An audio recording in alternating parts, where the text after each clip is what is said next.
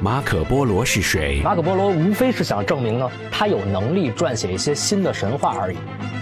他为什么要从威尼斯出发到达中国？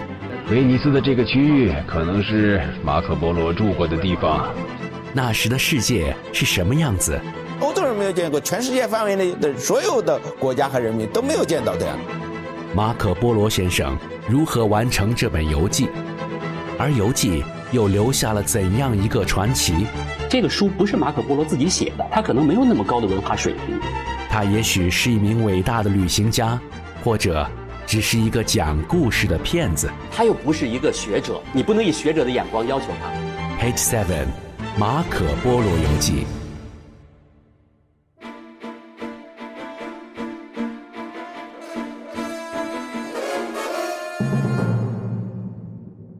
原本这个故事的起因是不够奇迹的，只是一二五零年的兄弟二人开始淘金，一年年的经商，可故事的剧本出现了转折。尼克罗波罗和马菲亚波罗兄弟二人在途中遇到了战争，他们无法及时返回威尼斯，为了保证安全，也被获得更稀有的商品与财富的吸引，兄弟二人。决定继续向东方前进，躲过该死的战争。途中，他们被人说服，有使者劝说他们：“尼克罗、马菲亚，你们要知道，全达达人的皇帝从来没有见过意大利人，他们一定愿意见到你们几个。如果你们与我同行，一定会受到隆重优厚的招待。随我同行，保证你们没有任何困难。”就这样，马可波罗的爸爸与叔叔为了自保安全，也在好奇心的驱使下继续前行，直到他们见到了这位使者嘴中所提到的全鞑靼人的皇帝。这个人竟然是蒙古大汗忽必烈。忽必烈这个名字，我们大家都不陌生。他是成吉思汗的嫡孙，托雷的次子。他统治了中国，在位。三十五年，他创建了元朝的统一帝国，而且他是少数民族中间第一次以少数民族皇帝君临天下的。从一二六零年以后的一百年，乃至更长的中国历史中间，深深的打下了忽必烈的印记。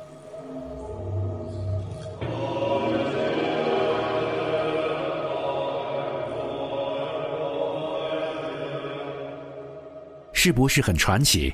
两个威尼斯的小商人就这样见到了当时蒙古帝国的大汗忽必烈。故事不止这些，神奇还将继续。一二六五年，忽必烈见到了来自威尼斯的兄弟二人，非常欣喜。他听兄弟二人介绍威尼斯与基督教在欧洲的发展，并表示要兄弟二人返回威尼斯时。带上他写给教皇的国书，请教皇选派一百名精通基督教的传教士，来告诉他基督教的治国理念及神通。如果能够证明基督教是最好的，整个帝国将推行基督教。忽必烈汗渴望了解基督教，总主教大人，他是想皈依到上帝这儿来。不完全如此，大人。他研究过伊斯兰教和佛教，现在又渴望研究圣经。他对所有的宗教都感兴趣。我们的使命不仅是来威尼斯，我们还要去谒见教皇。可汗请教皇派一百名教会的博学之士跟我们一起回去。他要各教派来一次辩论。要是我们获胜，那就证明基督教是真正的宗教。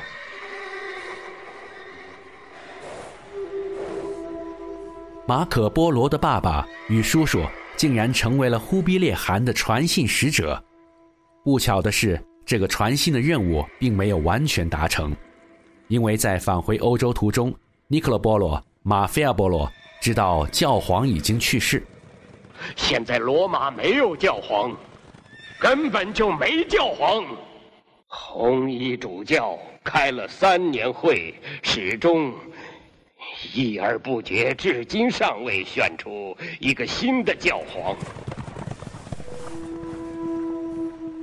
但当传教士得知这兄弟二人竟然是为忽必烈传信，表示非常惊讶，也很慎重。他们请专使教廷中很有权势的一位人物回信给忽必烈，赠送了华美的水晶，以及西方世界表述友好的信。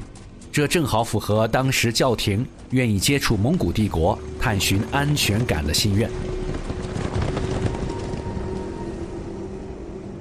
不过，因为教皇未定，无法达成选派百名优秀传教士的任务，只选派了两名聪明的神父随行去见忽必烈，而这仅有的两名神父还在路上因为胆小而半路返回了。尼克勒波罗、马菲亚波罗决定再次重返东方，向忽必烈禀报。那么，兄弟二人为什么经历了千辛万苦？还必须得返回中国见忽必烈呢？原因可能有两个：一，他们觉得使命重大，也许能让两方交好，很有使命感；二，忽必烈赏赐了他们巨额的财富，全部留在了中国，出于商人的财富目的，他们愿意冒险返回。不过这次返回，兄弟二人会带上我们故事的男主角马可波罗。当时他只有十七岁，Marco Polo 的旅行正是出于这个传奇的原因开始了。爸爸，你真的要走了？准备好就走。去哪儿？先到阿克里拜访教皇的特使，再去波斯和中国。为什么不告诉我？我们也刚刚决定。那你们不等选出新教皇了？不了，不能再耽误了。我们答应过可汗。大概你们不放心留在那儿的财宝吧？那是一大笔财产呢，将来你也会看到的。不，这次我就去。不，Marco，这事不要再提了。为什么？爸爸，为什么？因为你现在没有经验，又没有技术。我可以学，这不是儿戏，这需要特殊的纪律。你缺的正是这个。可，可你一去多年，你不能把我扔下。不能，周游世界是威尼斯人的天性，这是你说的，爸爸。我是喜欢类似。你还不明白？我做梦都想跟你在一起，想知道你在哪儿，在干什么。我相信你一定会回来的。别把我扔下。求求你，读一本书，走进一路探索。我们翻看每一页地球，这是营养听觉，Page Seven。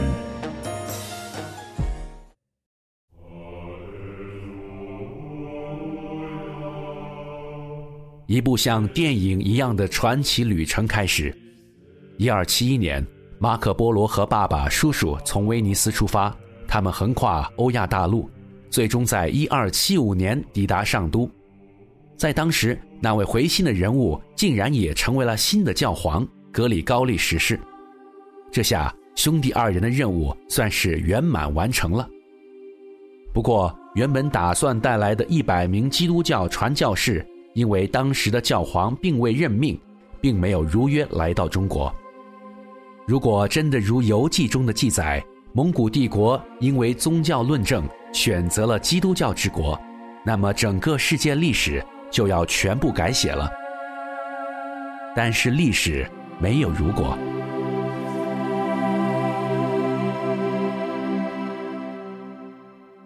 忽必烈皈依了藏传佛教，忽必烈的一个他的一个嫡孙以及他麾下的十五万蒙古军队。都皈依了伊斯兰教。这时候的基督教原来在蒙古高原就有传播。忽必烈他的母亲就是基督教徒。马可波罗来到帝都皇宫，见到忽必烈。忽必烈汗非常喜欢马可波罗。五十九岁的忽必烈见到少年的马可波罗，被他睿智幽默的谈吐与新奇的见闻所打动。因为马可波罗沿途学习了鞑靼人的语言，又是一名很有天赋的演说家，忽必烈决定将这名年轻人留作自己的使节，为帝国效力。忽必烈个人心理上，他善于把文化的先进的东西、精华的东西，都吸纳到自己这方面来啊，聚拢各族的精英，择其善，择其优，为我所用。用现在的话来说，马可·波罗随后开始了在中国十七年的公务员工作，他奉使云南，并在扬州做了三年总管。不过这个时候，《马可·波罗游记》还没有诞生。这本游记并不是像他写日记一样写下他游历的故事。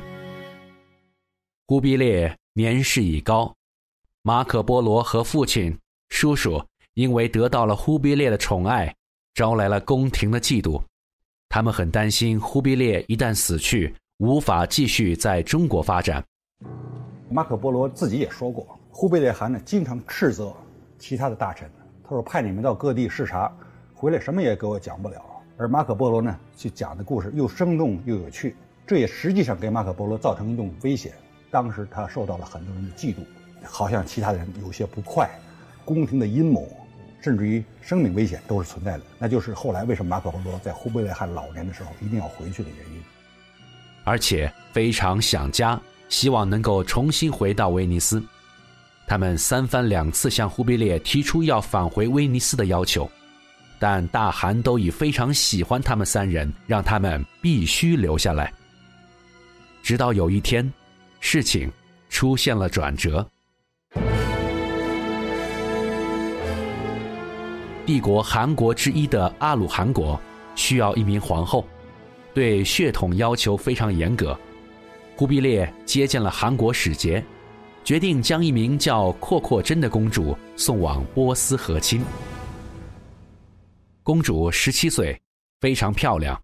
忽必烈决定要选很多随员，带上足够的粮食，派人将公主从泉州的海路送至今天的伊朗。这一路必须要有足够经验的使者随行才可以。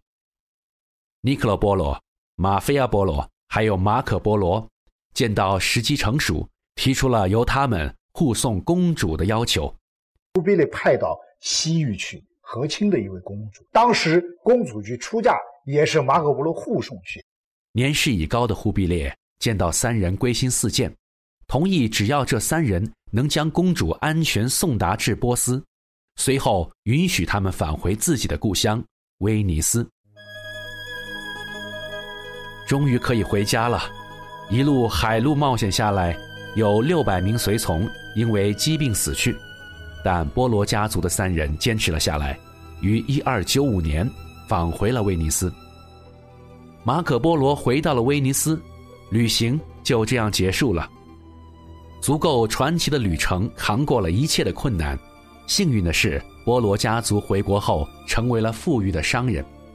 虽然马可波罗尝试和人讲起这一段他在中国的传奇。但他们的故事只局限于好友及亲人了解，直到有一天，马可波罗遇见了鲁斯蒂谦。